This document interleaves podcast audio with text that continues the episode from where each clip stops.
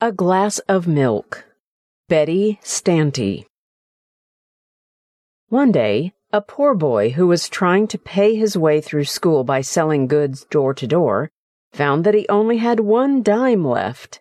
He was hungry, so he decided to beg for a meal at the next house. However, he lost his nerve when a lovely young woman opened the door. Instead of a meal, he asked for a drink of water. She thought he looked hungry, so she brought him a large glass of milk.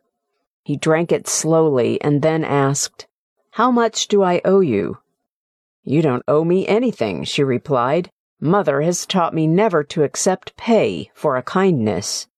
He said, Then I thank you from the bottom of my heart. As Howard Kelly left that house, he not only felt stronger physically, but it also increased his faith in God and the human race. He was about to give up and quit before this point. Years later, the young woman became critically ill. The local doctors were baffled. They finally sent her to the big city, where specialists can be called in to study her rare disease. Dr. Howard Kelly, now famous, was called in for the consultation. When he heard the name of the town she came from, a strange light filled his eyes. Immediately he rose and went down through the hospital hall into her room. Dressed in his doctor's gown, he went in to see her. He recognized her at once.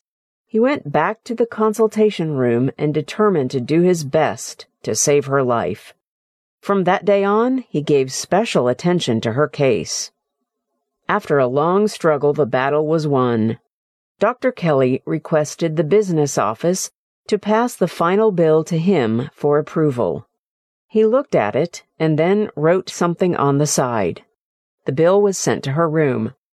She was afraid to open it because she was positive that it would take the rest of her life to pay it off. Finally, she looked, and the note on the side of the bill caught her attention.